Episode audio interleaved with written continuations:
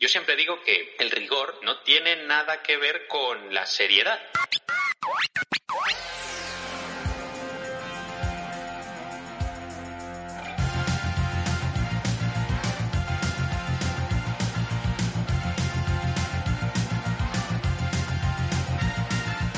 Bienvenidos y bienvenidas a Proyecto Arqueo.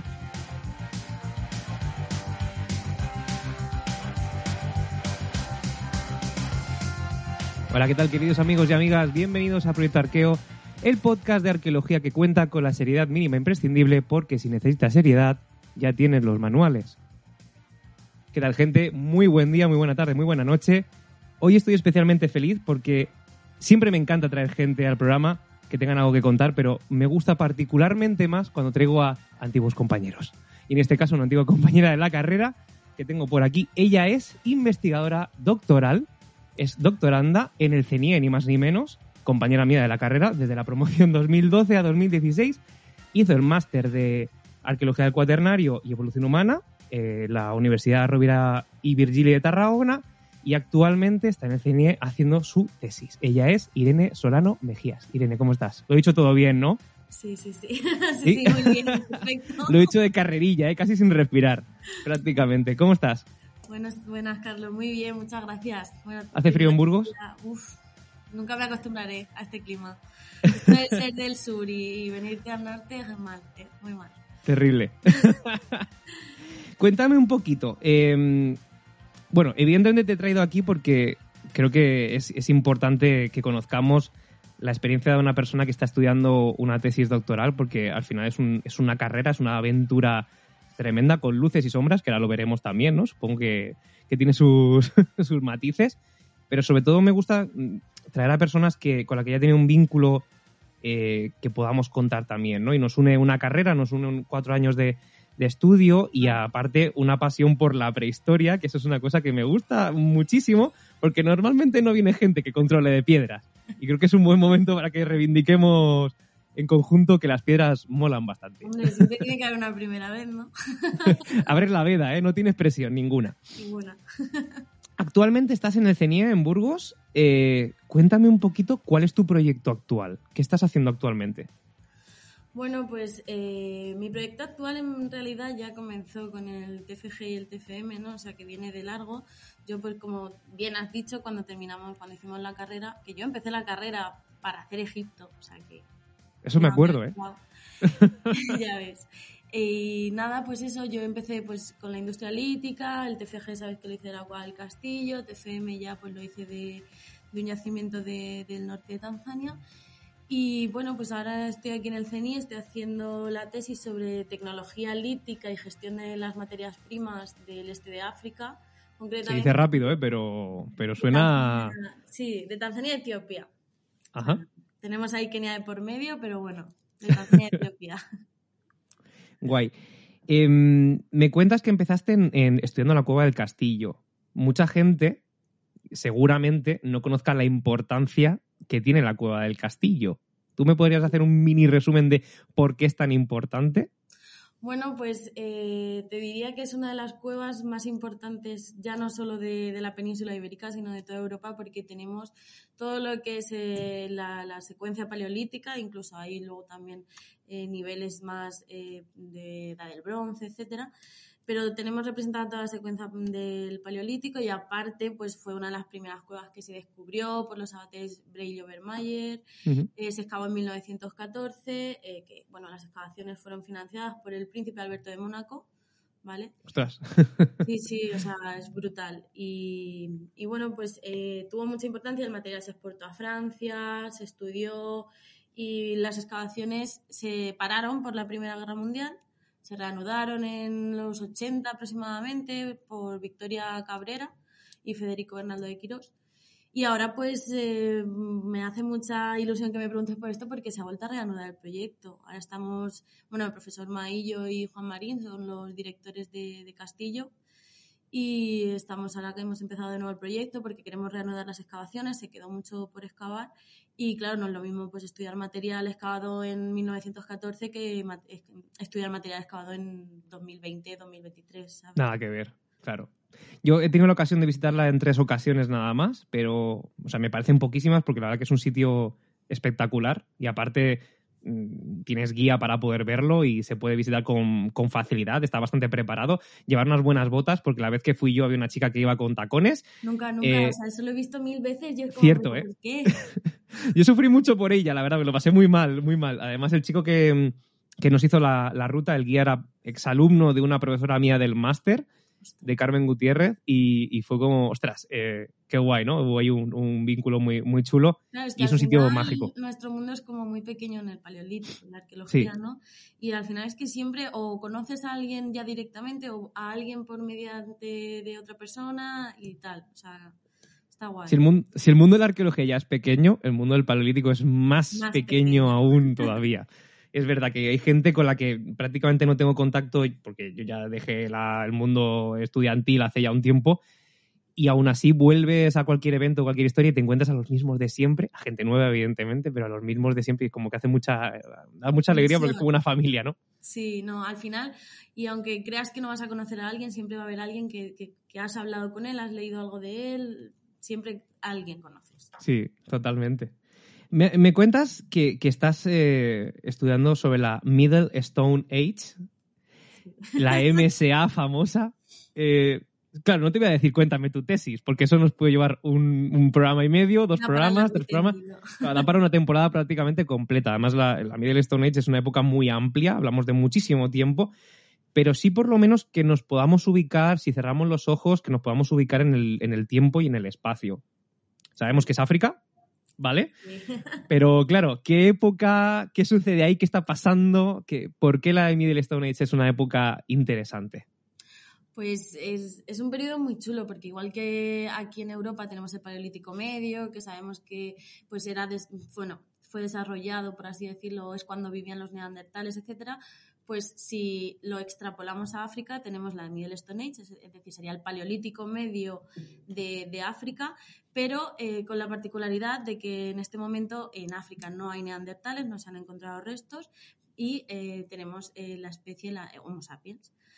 También luego, bueno, en la más antigua, en la Middle Stone más antigua, que sería pues de unos 400.000, 500.000 años, hay otras especies que según el autor que leas, pues lo llaman Homo sapienidaltu, etcétera.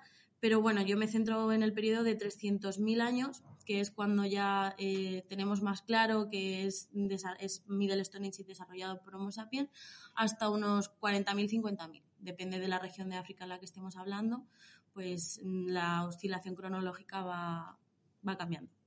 Se dice pronto, ¿eh? pero son muchísimos años, la Sí, verdad. sí, sí.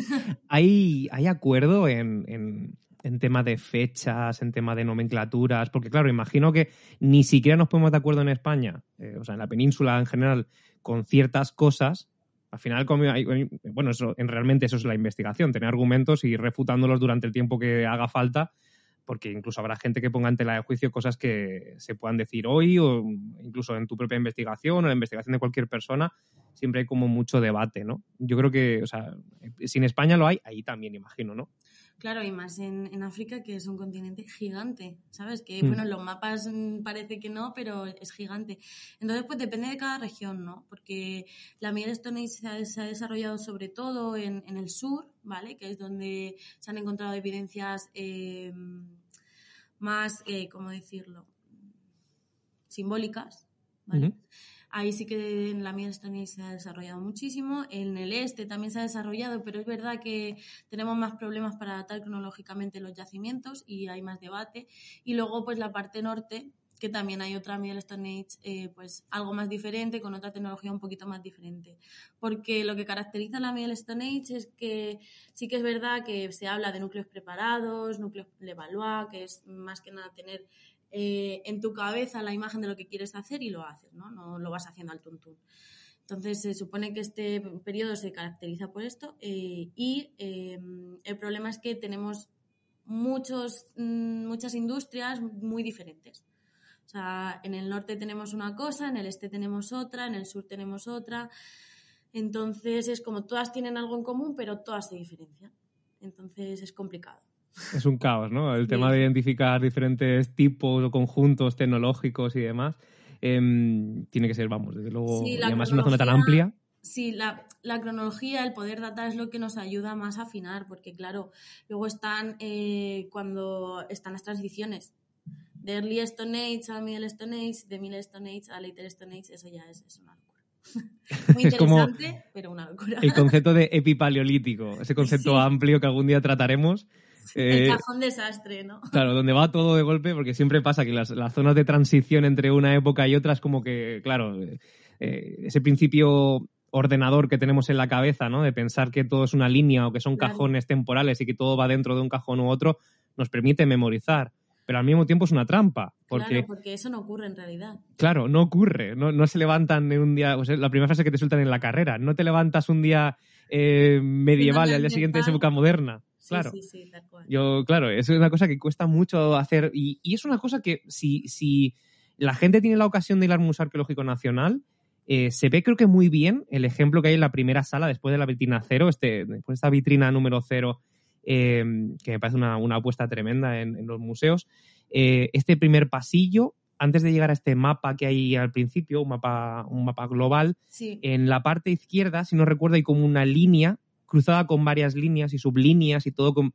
No se entremezcla, pero sí que todo forma parte de un solo conjunto que es esa línea temporal. Sí. Creo que eso está muy bien para poder diferenciar esos, diferenciar esos grandes cajones que son las, las eras o las por lo épocas. menos visualizarlo, lo hace visual para por lo menos, como tú dices, poder entenderlo, aunque luego no pase realmente así, pero para Claro. tener en nuestra cabeza pues un, un hilo de donde tirar, ¿no? Hmm, Ese hilo luego no- se desfilache en mil historias, ¿no? Pero tener algo que en lo que poder fijarnos.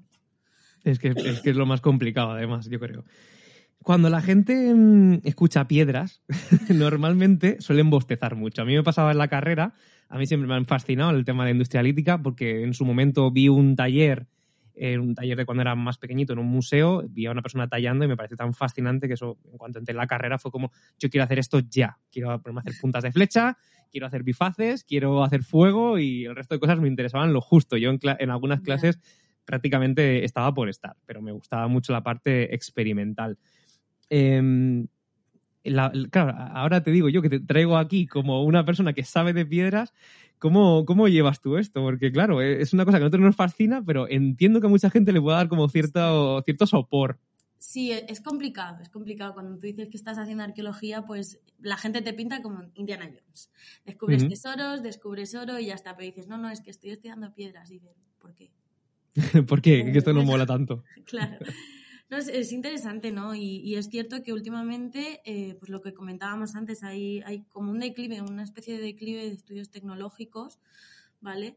Y se ha ido más hacia la traceología. Pues nosotros lo que queremos saber es cómo se hacían esas herramientas, qué tenían en mente, cómo tenían la mente desarrollada o eh, qué eh, querían sacar de un trozo de piedra para poder usarlo, Eso es lo que yo, nosotros hacemos los tecnólogos. O sea, tú ves un, un, un Alaska, ¿no? que es pues el- la unidad más básica que te podemos tener en, en la industria lítica, que sería pues como un cuchillo normal y corriente, ¿vale? Un Alaska con un filo. Y mm, nosotros lo que queremos saber es cómo la han hecho y por qué la han hecho. Luego la traceología te dice para qué la han hecho. La ¿Cómo me resumirías la traceología para alguien que nunca haya escuchado ese, ese palabra? Es, como es- dendrocronología.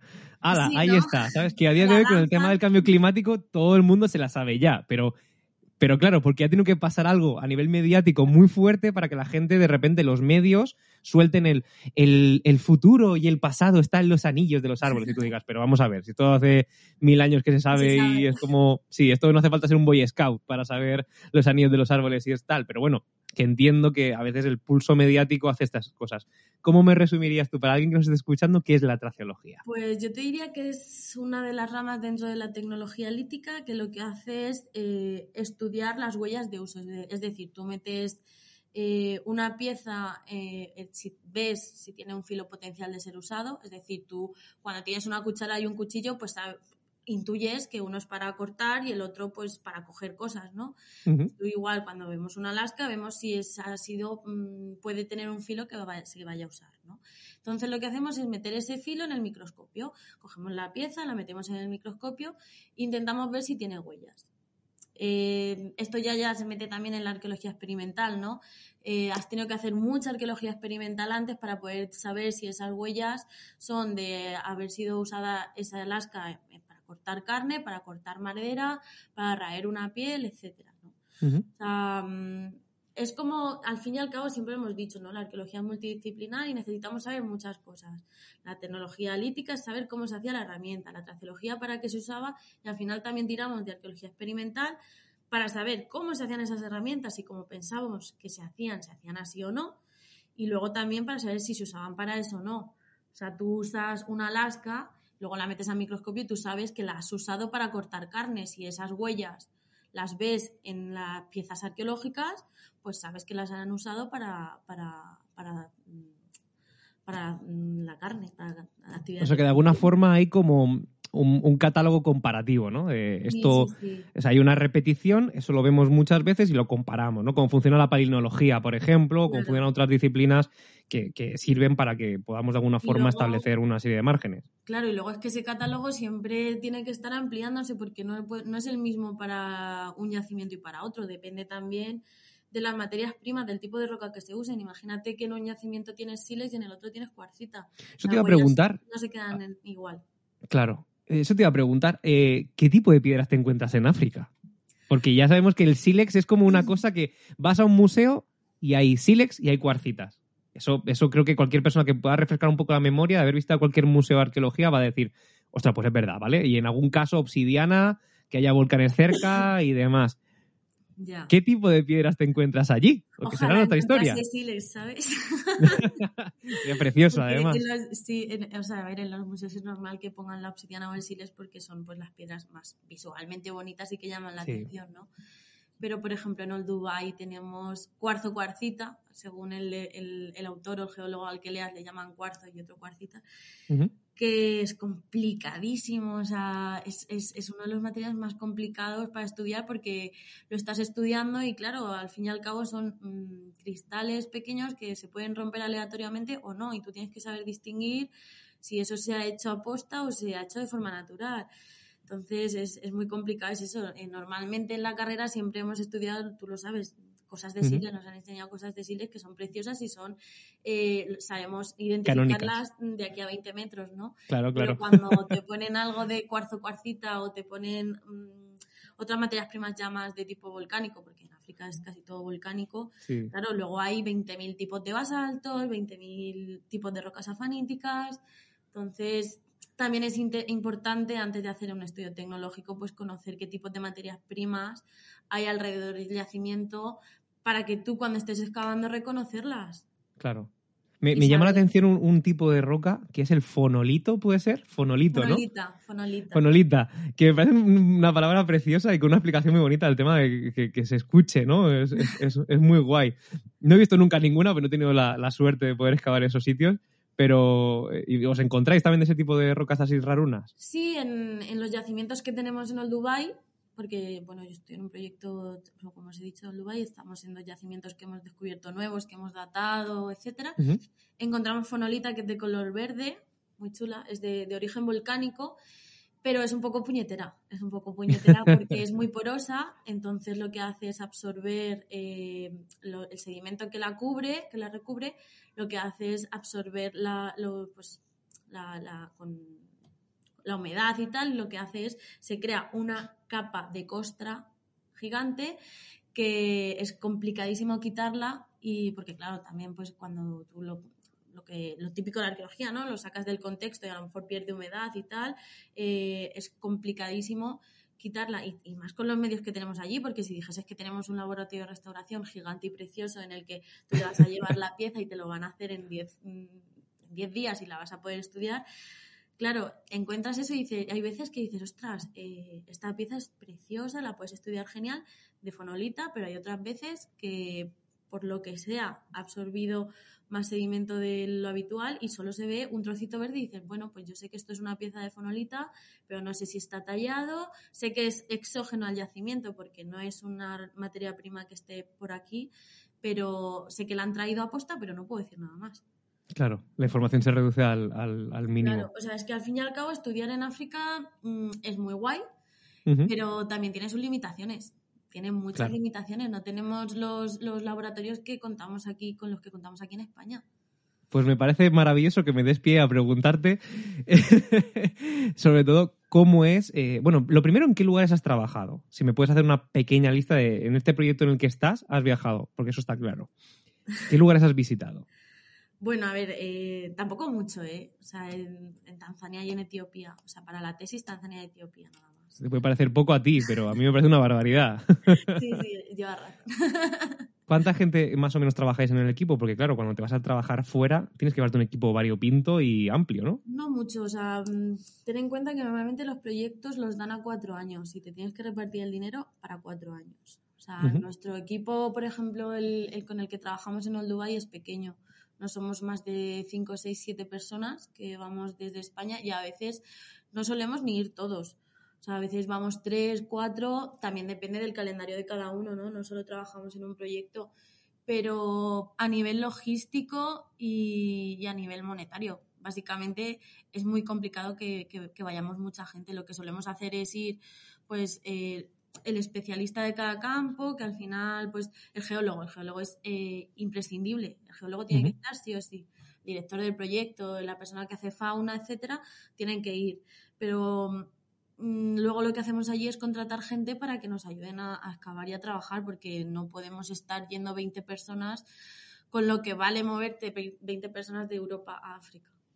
No, no, es, que es caro. a todos los niveles es carísimo. Claro, entra, entran los billetes de avión, los permisos de excavación, los costes eh, para poder excavar y trabajar allí de cada persona. O sea, es, es un dineral. Y pensamos, y pensamos que para este tipo de proyectos se mete un pastizal enorme, pero ¿es así? claro. Es que esa era la, duda. Digo, parece que son proyectos multimillonarios, pero luego realmente lo que hay es una cabeza detrás eh, con una mentalidad económica eh, a, fuego para que eso pueda salir de alguna forma claro, adelante. al fin y al cabo siempre terminamos haciendo malabares. Porque luego cuando vamos allí al final tienes que contratar gente, por ejemplo en el Dubai o, en Gona, eh, hay que contratar eh, un cocinero que haga la comida para todo, porque nosotros estamos todo el día en campo trabajando. Eh, un cocinero, alguien que ayude al cocinero. Luego tenemos que contratar coches para poder movernos por allí. Y claro, no te vas a llevar el coche de España a África, pues lo contratas allí. al fin y al cabo, va a sonar un poco raro, pero somos blanquitos y tenemos dinero, entre comillas, ¿no? Al final siempre los precios se inflan un poco. Entonces todo esto lo tienes que tener en la cabeza. No puedes llevar a 25 personas porque luego te tienes que gastar mucho dinero allí también, en logística. O sea, la logística es muy importante. Claro, eso te iba a preguntar a nivel logístico. Bueno, y en general, ¿cómo es excavar eh, en África? Sé que es una pregunta amplísima, pero cosas que te hayan llamado mucho la atención, porque claro, suena como mega romántico. Todo el mundo eh, suele tirar, cuando le preguntas, o sea, la gente que no se dedica a la arqueología o que no ha estudiado una carrera de arqueología y solamente es como un sueño que han tenido de niños o de adolescentes, todo el mundo tiene como dos grandes pilares, ¿no? O tres, si podemos decir, la arqueología clásica, Grecia, Roma, etc. La arqueología de Egipto, que tiene un marketing eh, absolutamente digno de estudio y me parece impresionante también por el, el propio, o sea, también se nutre del, marketing de a día de hoy, han sabido retomarlo muy bien. Y luego está la prehistoria. Pero la prehistoria rara vez suele ser en la península o en Europa. Se suele ir a la, a la prehistoria eh, de los orígenes de la, de la, especie, ¿no? Suele ir todo el mundo a la Etoli, o se suele ir a la Gran del Dubai, o se suele ir a yacimientos que evidentemente tienen un marketing tremendo. Todo el mundo quiere descubrir Lucy. claro, tienen un, estudio detrás eh, enorme. Y ahora te pregunto yo, ¿Cómo es luego realmente esa realidad? Ese, ese sueño romántico del arqueólogo o arqueóloga que quiere ser prehistoriador allí. Bueno, pues eh, me gusta que me hagas esta pregunta porque a la gente le dices, no, es que me voy un mes a, trabajar a África y te dicen, ah, que te vas de vacaciones de safari y dices, ostras. Igual sí, todo el mundo pensamos en el rey, pero no es así. no todos tenemos el dinero del rey, ¿no? Claro. es, eh, bueno, yo creo que primero te tiene que gustar y tienes que estar, tienes que tener una mente abierta. Tienes que tener mente abierta para no ducharte en tres días. Bueno, yo con 18 eso era prácticamente el día a día, no pasaba nada tampoco. pero hemos crecido, hemos crecido. Y nos hemos crecido, hemos crecido. unas comodidades, ¿no? Es cierto. Y, ducharte con agua fría, porque claro, también el agua allí es escasa, ¿no? Y, nosotros nos vamos al medio del campo, allí no hay no tenemos la comodidad de tener una taza del váter normal y corriente. Claro, que eso parece que no, pero es un mundo, ¿eh? Hombre, que sí es un mundo. Es un O sea, mundo. lloras, cuando vuelves a España lloras por sentarte en tu váter. Pero, Sí, sí. o sea, a ver, es lo que te digo, te tiene que gustar y, y, y, pues, la primera vez a lo mejor te impacta, pero luego conforme te vas acostumbrando, pues sí que ya le empiezas a encontrar el gustillo. Yo es que no, no, te- puedo hablar mal de África porque a mí me flipa y me encanta y me encanta irme allí, ¿no?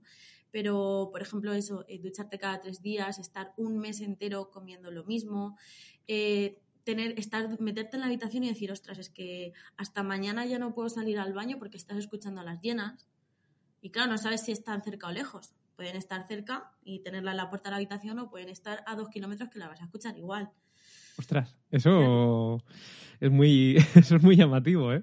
Claro, o luego, por sí. ejemplo, eh, yo el primer año que yo fui a Tanzania, me acuerdo que yo vi eh, mambas, vi cobras, lo vi todo. O sea, yo mis ojos, claro, no estaban acostumbrados a ver este tipo de, de animales, ¿no? Entonces, a cualquier mínimo Repíteme, repíteme desde el principio, Irene, que se, que se ha cortado un poquito la conexión. De todo de Tanzania. El primer año, no, no, no, el primer año, has dicho, el primer año. Sí, Esto, el, ahora. El primer Perfecto. año que, que yo, que yo fui a Tanzania, yo lo veía todo. Yo no estaba acostumbrada a, pues esto, a ver mambas verdes, negras, cobras. O sea, y eso, al mínimo movimiento, pues te fijabas, ¿no? Pero ya en el tercer, cuarto año yo no he visto nada nunca. O sea, me acuerdo que se lo contaba a mis padres y me decían, ya no vuelves, el año que viene ya no vuelves, que estás con una mamba verde en el comedor. claro, es que en Mamá Verde, en, en Albacete no te vas a encontrar muchas, la verdad. Por, lo que sea, y menos mal. ¿eh? Y menos mal, ¿eh? Te matan piernas para salir corriendo. Pero luego ya es eso, es acostumbrarte y hacerte a la idea. O sea, no puedes ir tampoco con un pensamiento negativo de se me va a hacer el mes más largo de mi vida, lo voy a pasar fatal, no me voy a duchar en una semana. Al fin y al cabo, sabes que vas a trabajar, que lo tienes que pasar, te gusta y te acostumbras. Es verdad que un mes está bien, dos también, pero al que hace tres a lo mejor ya estás, acabas un poco hasta los huevos. Claro, porque cuando te sueles ir para allá y vais, vais para bastante tiempo, imagino que vais para un periodo amplio de campaña, porque tiene que merecer la pena el viaje, Claro, entre comillas, ¿no? A nivel económico. hay Tiene que que de alguna el forma. que se pueda. Eso es. Pues, O sea, suele ser eh, jornadas de 3, 4, 6 meses. No, no, no. O sea, normalmente depende, depende del proyecto. Eh, hay proyectos en los que sí que vas dos meses seguidos para amortizar el dinero. Imagínate, estás en el último año de proyecto y no te queda mucho dinero, pero te quedan muchas cosas que hacer. Pues vas dos meses, tres. Eh, pero normalmente solemos ir un mes. Porque también te- el trabajo de un mes nos, en, en campo nos da trabajo para los siguientes, los restantes 11 meses del año en el laboratorio, en escribir Claro. papers, en sacar resultados. O sea, También os iba a preguntar eso. eh, ¿Qué hacéis con el material que encontráis? O sea, estáis muy lejos, estáis en otro continente. ¿Cómo, ¿Qué pasa con ese material? Quiero decir, tú no puedes entrar en el aeropuerto con una caja enorme o sí. Claro, eso se No manda, se factura. mochila, ¿no? Claro, y Eh, luego el tema museos, luego cuál es su, cuál es el resultado de esas, de esas piezas, ¿dónde van? ¿Van a un museo? ¿Van a un depósito? Pues es que depende del país. Por ejemplo, en Etiopía no podemos exportar nada de material. Nada. O sea, en Etiopía tú tienes que excavar, tienes que analizar todo el material allí. Excavas, te, luego te vas al Museo de Addis Abeba, al Museo Nacional, y allí pues haces todo el proceso de laboratorio de limpiar el material, estudiarlo, etcétera, ¿no? Y todo lo que tengas que hacer, fotografías y todo. No puedes exportar, o sea, no se puede exportar nada. Por un se tema legal o algo. Claro. Eh, Supongo que por el tema de, de registro fósil que tienen también, como tienen un, un registro paleoantropológico muy rico allí, pues no quieren que salga. Creo que de hecho Lucy ha salido dos veces solamente de, de Etiopía y los seguros que le han hecho a, a Lucy han sido millonarios. Entonces, Claro, es que Lucy es probablemente el, el- el- ejemplo de la arqueología de- eh, única e irrepetible Sí, y además que nos ha aportado muchísima información sobre nuestro pasado. sí, entonces es eso. Yo creo que más que eso es que son muy reacios a que su, su patrimonio salga. Que está bien, ¿eh? Está muy bien porque luego... No, me parece superlícito, tenemos además. los ejemplos de Grecia y Roma que están todos en, en- Inglaterra. En ¿no? Inglaterra y en Alemania. Y en Alemania. Entonces, por esa parte está bien, pero claro, pues te tienes que ir allí y normalmente allí sí que nos vamos periodos más largos. Porque si Claro. tienes que hacer todo lo que tienes que hacer, mm, lo tienes que hacer allí.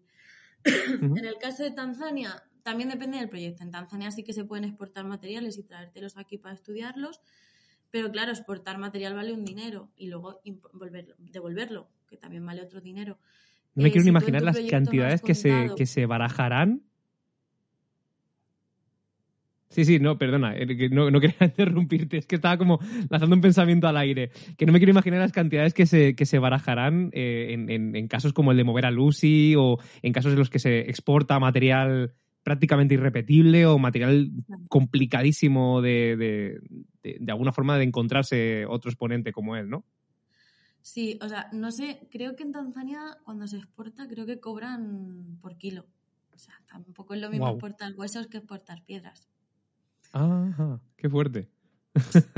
Eh, eso son cosas, claro, son cosas que hay que tener muy en cuenta, de si lo que tienes que exportar, si tiene que volver, si no, porque claro, las muestras geológicas que tú coges para, para, datar, eso no tiene que volver, o sea, no pasa nada. Ahí sí que todos, prácticamente todo el mundo, todos los proyectos, eh, invertimos dinero en eso, porque es necesario y aparte mm, no, lo tienes que volver, no te vas a gastar un dinero en devolver esas muestras porque al final se, destruyen, ¿no?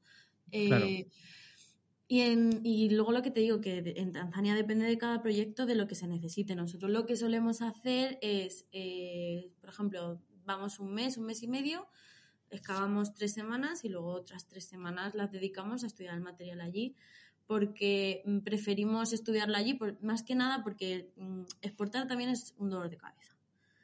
Es muchísima ¿En qué sentido? Muchísima burocracia, tienes que demostrar que eres el IP del proyecto, que el, o sea, yo nunca lo he tenido que hacer mm, personalmente, pero sí que una vez eh, casi perdemos un vuelo por tener que exportar unas muestras. ¿Sí? Sí. ¿En serio? Sí, sí, sí. O sea, nos fuimos al aeropuerto muchas horas antes, 5, 6, 7 horas antes de que nos saliese el vuelo. ¿Sí?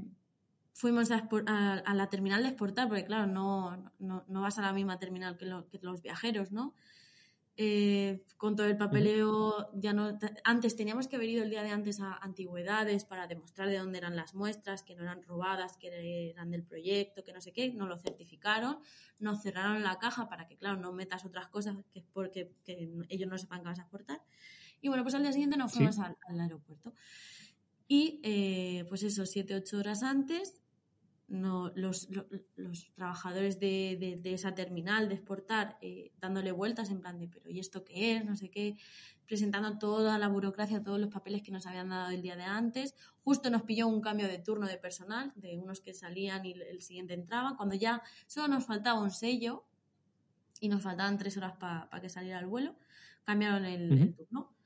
Cambian el turno y nos costó la vida, pero la vida eh, para que nos hiciesen caso y para que nos, nos, pusiesen el único sitio que nos faltaba ya para poder exportar. Eh, quedaba una hora para el vuelo, no lo conseguíamos, quedaba media hora para el vuelo, no lo conseguíamos. Y ya eh, a los 15 minutos de que nos salga el vuelo, sin haber pasado todos los controles del aeropuerto, nosotros, ¿eh? Te estoy hablando que nosotros teníamos que ir a la, a la terminal nuestra. A la terminal. Claro, le dijimos al señor que nos tenía que poner el sello, eh, pero disculpa, es que, es que en 15 minutos no sale el vuelo. Dijo, ¿qué? pues casualidad, casualidades de la vida, que la, una de la, el codirector del proyecto, no sé si era Mabula o, Agnes, eh, justo llegaban a ese aeropuerto y ellos llegaban, entonces ya tenían más tiempo, les dijimos que habíamos tenido que dejar todas las muestras y tal, entonces ellos se hicieron cargo, tuvieron que llamar por teléfono a la terminal de viajeros para decir que nos esperase el avión. ¡Ostras! Tuvimos que pasar corriendo todos los controles y subirnos al avión, pero que solo nos estaban esperando a nosotros. Fue subir al avión y se cerraron las puertas. Eh, te juro que no hablamos hasta que hicimos transbordo, no sé si fue en Roma o en Kenia o por ahí.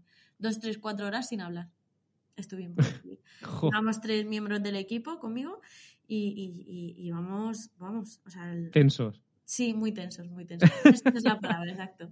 Es que sí, es que tenso es el asunto también, la verdad. Sobre todo cuando tienes esa situación. Perder un vuelo, o sea, es jodidísimo. En leída, bueno, porque aún tienes como un mes que lo puedes subsanar. Si no vas hoy, vas dentro de tres días, ¿sabes? Al final te el vuelo y ya está, pero el vuelo de vuelta que sí que te puedes quedar en un hotel, pero al fin y al cabo se supone que ya has terminado todo, no tienes hotel, vienes cansadísimo, con toda la ropa sucia, porque al fin y al cabo cuando ya te queda una semana no limpias ni ropa ni nada, porque te queda una semana para llegar a tu casa. Es verdad, ya está esperando que la lavadora haga su trabajo. Claro. Claro, haga su magia. Entonces lo pasamos mal, lo pasamos mal. Pero bueno, ahora lo recordamos con risas, lo recordamos. Como todo. Los traumas siempre ha, pasado ya como que se ven de, otro prisma. Te iba a preguntar, porque me, gusta el arranque de, contarme penurias, porque al final penurias de excavación es una sección que me gusta mucho y está como, es, es una, sección tácita, no está ahí, nadie habla, pero ahí está. ¿Has encontrado dificultades en en tu trabajo de, tesis, de cualquier tipo? yo creo que en una tesis siempre hay dificultades, siempre, siempre. Eh, supongo que depende de muchos factores. Eh, yo, por ejemplo, ahora mismo para ir a Etiopía sí que estamos, no, sí que estamos teniendo dificultades porque la zona del norte de Etiopía está en guerra. Eh, y no podemos ir a excavar. Llevamos tres años con las excavaciones paradas. Sí que es verdad que tenemos material en el Museo de Addis Abeba de todos estos años y pues lo estamos sacando adelante, pero llevamos tres años prácticamente que no se puede excavar, es que no se pueden ir. O sea que realmente excavar en un país en guerra es no excavar directamente. Hasta que el conflicto de alguna forma termine. Y sobre todo me sorprende, eh, damos como muy por sentado que en África siempre hay guerras pero en cambio, ¿sabes? Al final la, distancia como que pone ese velo como de que, bueno, es lo habitual, ese velo como de falsa normalidad, de, bueno, en, África es que hay guerras. Claro, pero, pero, pero ¿por qué las hay, no? Y sobre todo, ¿cómo afecta eso luego a, una investigación tan importante como, como puede ser la vuestra? Claro. A ver, eh no es que África siempre esté en guerra, sino que yo creo que tampoco llegan como las, noticias correctas o, lo que pasa allí realmente, ¿no? Porque dime tú cuánto has leído de que hay guerra en África ahora mismo. Nada, nada. O sea, en Etiopía, perdón. No, no, nada, absolutamente. La información es prácticamente nula. Claro, empezó en noviembre de 2020, o sea, ya es verdad que en el norte de Etiopía pues las relaciones eran tensas. Eh, la guerra empezó en noviembre de 2020 y, y si no vas allí no te enteras de que hay guerra.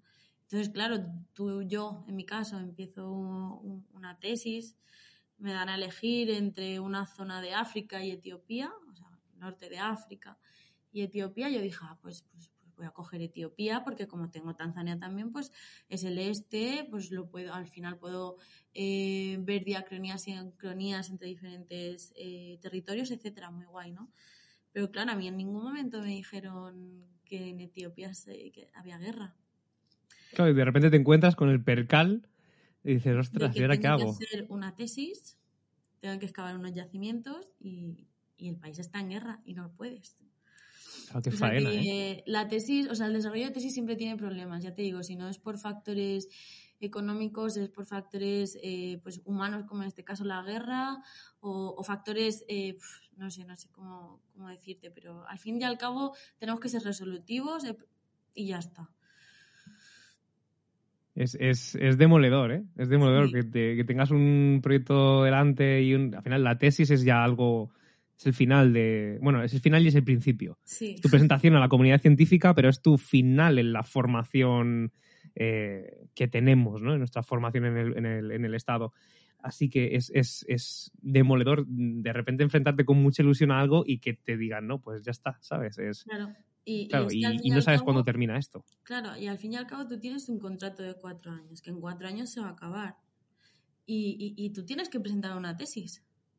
Porque te está. A ver, que puedes, si por, circunstancias X de la vida eh, no puedes presentarla al final, al fin y al cabo hay prórrogas y, la puedes presentar. Sí, te dan márgenes. Pero lo normal es que tú en cuatro años tienes que presentar una tesis. Haya guerra, no haya guerra, haya dinero, no haya dinero. Eso es muy fuerte, ¿eh? Si tú quieres seguir en el mundo de la investigación, claro, porque si al fin y al cabo, eh, al final acabas hasta las tetas, por así decirlo, y no quieres seguir en el mundo de la investigación, pues mm, pasan los cuatro años y ya está, y no pasa nada. Pero si quieres seguir en el mundo de la investigación, eh, tú tienes, o sea, tenemos una carga mental muy importante porque al fin y al cabo tienes que presentar la tesis. Quería preguntarte justamente sobre eso, Irene. O sea, el tema de ¿Cómo, cómo, cómo te afecta a ti? Porque sé, que, supongo que cada persona ha sido, o yo, hice un primer año, ¿no? Y para mí fue una cosa guay hasta que me di cuenta que no era lo mío, eh, que no tenía la aptitud quizá para, para, meterme en el mundo de la investigación, pero, pero para ti que estás en, en esta etapa, ahora mismo, entre la mitad y el final, eh, ¿Cómo ha sido a nivel psicológico? ¿Cómo te has enfrentado? Y sobre todo, ¿cómo, cómo, cómo se vive una tesis a nivel psicológico? Pues es duro. A ver, depende de muchos factores. Primero, si la haces con financiación y no. O sea, hacer una tesis sin financiación es muy jodido.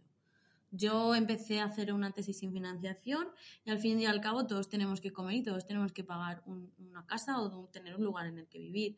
Entonces, estás trabajando en otra cosa que no es tu tesis para en tus ratos libres desarrollar la tesis. Cuando estás trabajando en una empresa de arqueología o en una empresa de arqueología o en unos almacenes del corte inglés, por ejemplo, mm, ocho horas o nueve al día, llegas a tu casa y lo que te apetece es darte una ducha, hacerte la cena y irte a dormir porque estás muerto.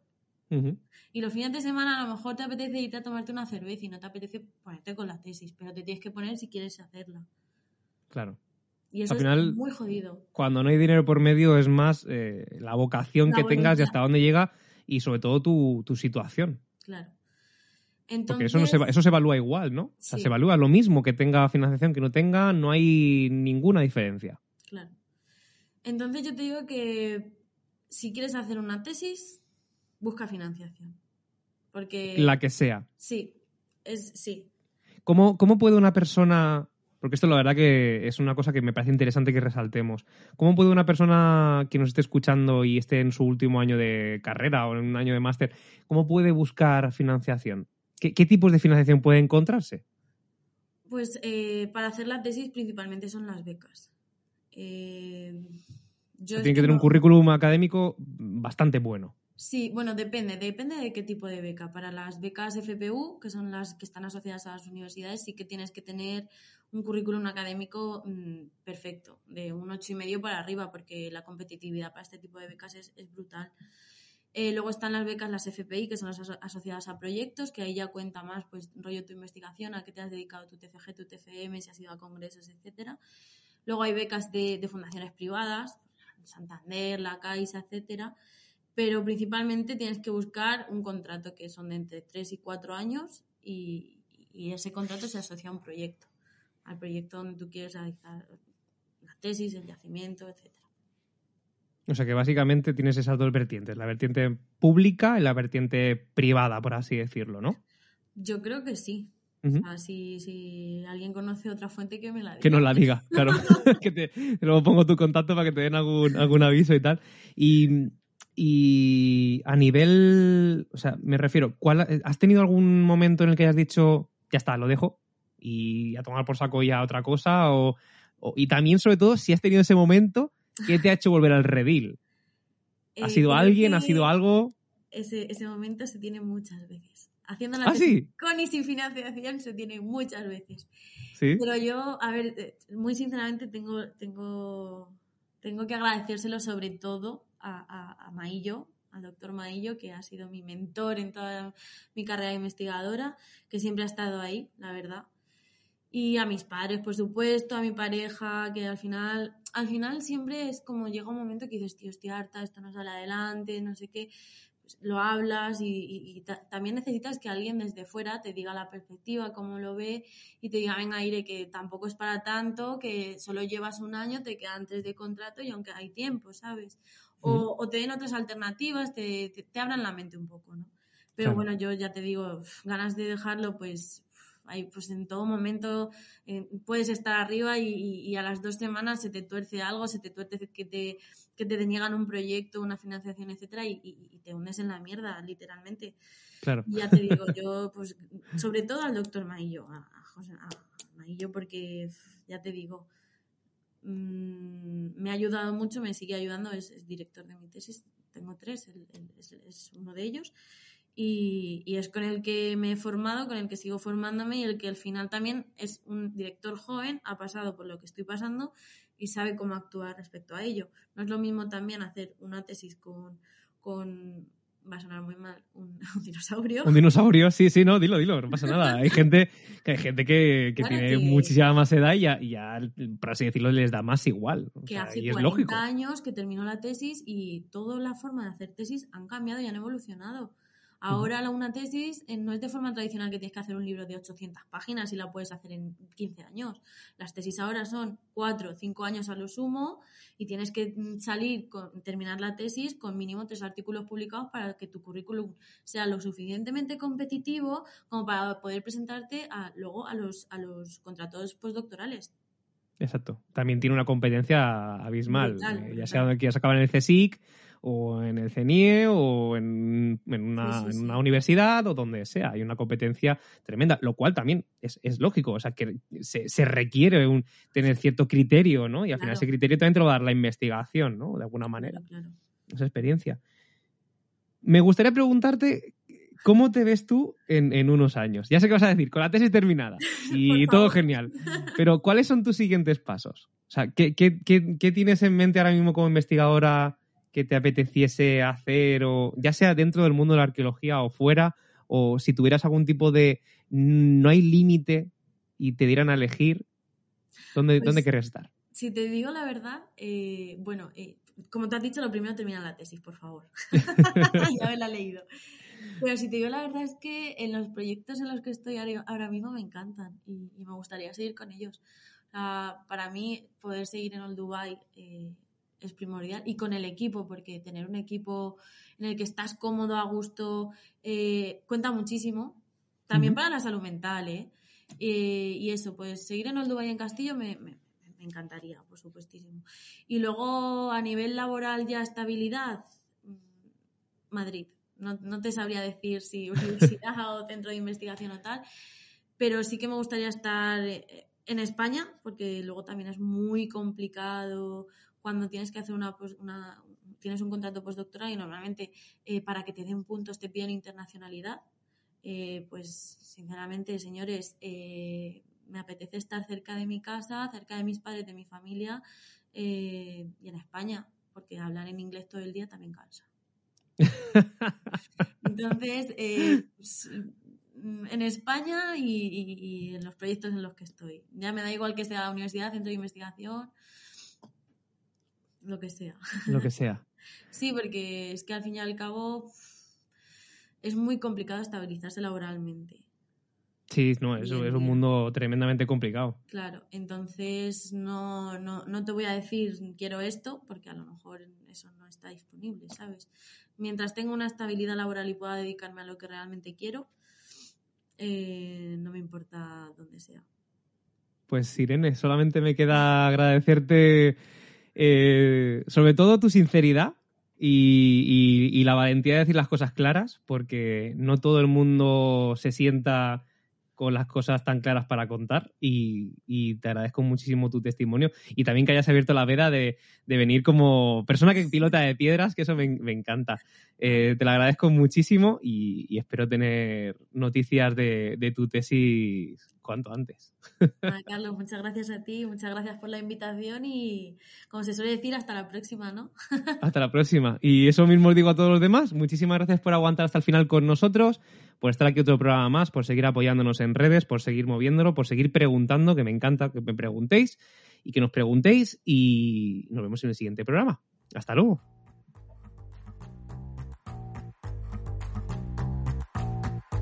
Puedes escucharnos en iBox y en iTunes y seguirnos en nuestras redes sociales, Twitter, Instagram y Facebook como arroba Proyecto Arqueo.